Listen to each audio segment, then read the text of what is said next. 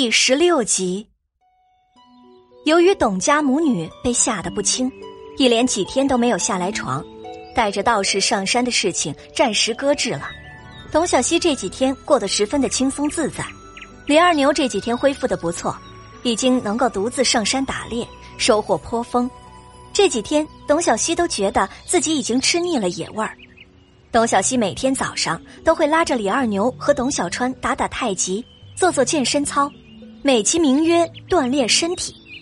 李二牛和董小川看着董小希奇怪的举动，缓慢的像一位老人一样，但是在董小希的淫威之下，也只好跟着一起锻炼。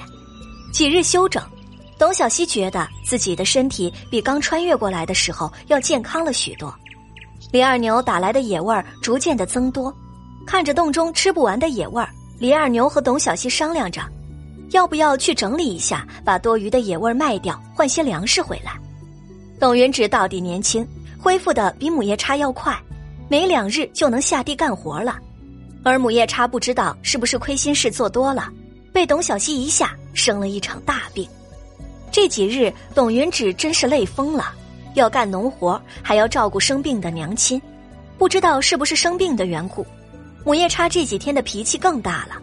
董云芷做事稍稍有不顺心的，就破口大骂。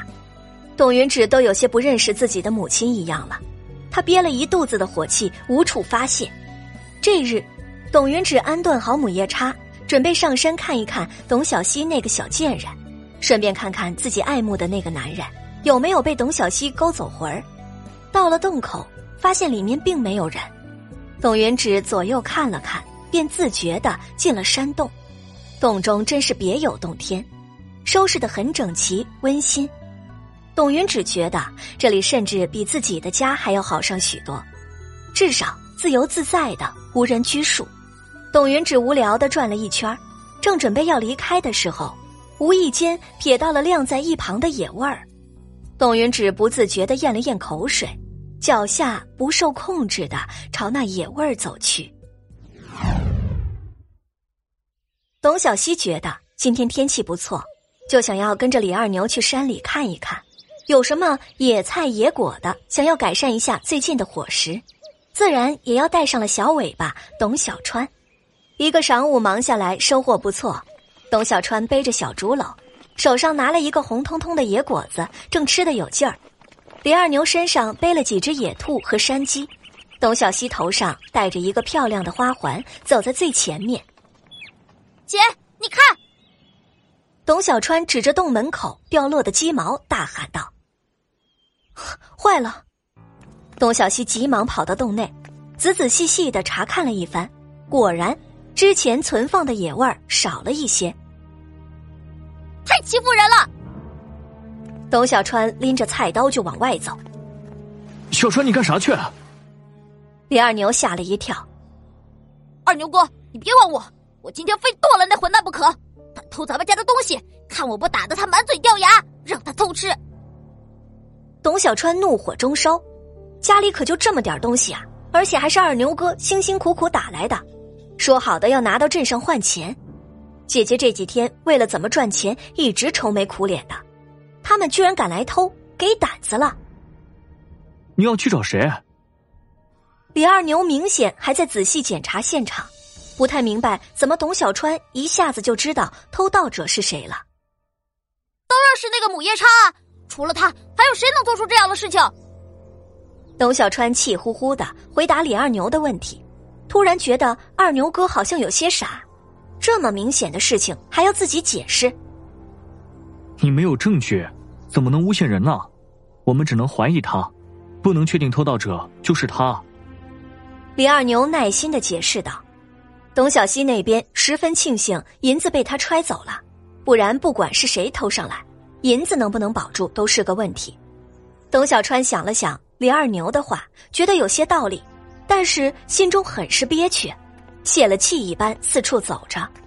突然，董小川手里指着一个鞋印，尖叫道：“二牛哥，你好好看看吧，这就是证据，都让人欺负上门了，我再不出头，还真当咱们好欺负呢。”董小希也看到了那个鞋印，心中更加确定了几分偷盗者是谁。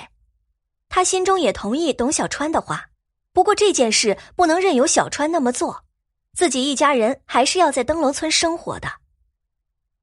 小川，别激动，整理一下，看丢了多少，跟我和二牛哥一起去讨个公道。董小希对二人吩咐道：“那双鞋是爹爹在外打工的时候买给我们姐妹的鞋子，我们姐妹一人一双，鞋底有爹爹特意找人雕刻的木棉花。我的那双早就被董云芷抢走了，这个鞋印说明董云芷来过。”董小希耐心的给李二牛解释那个鞋印。李二牛上前自己一看，果然看到了鞋印中间有一朵盛开的木棉花。虽然不能说就是他偷的，可还是有嫌疑的。我们过去看看吧。董小希对二人说道。董云芷拿了野鸡回到家，正在生火，准备中午改善一下。正好娘亲生病卧床，需要好好的补一下身子。母夜叉躺在炕上，闻着空气中飘来的肉香，不由得咽了咽口水。女儿啊，你煮了什么？真香啊！董云芷端着一碗鸡汤走到了母夜叉的床前。娘，这是特意做来给你补身子的。就在母夜叉准备接过汤碗的时候，就听到院子里那个讨债鬼的声音。你们母女在家啊？看没看到是谁偷走了我们的野鸡？董云芷没想到董小希能这么快的找来，吓得手上一哆嗦，差点打翻了汤碗。母夜叉一看就知道这是董云芷偷来给自己的，心中十分的欢喜，真是自己的亲生女儿，知道怎么爱护自己。呃，你这是干啥？你丢了东西上我这儿来干啥？怎么的？以为我偷了？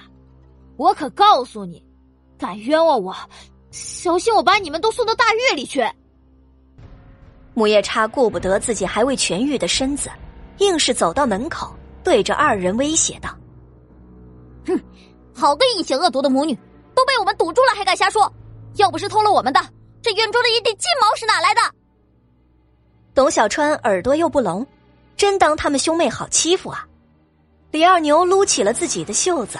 严肃的表情还未做什么动作，就把董云芷吓得躲到了母夜叉的身后，双手紧紧的拉着母夜叉的衣袖。娘啊，你看这个小贱人，还翻了天了！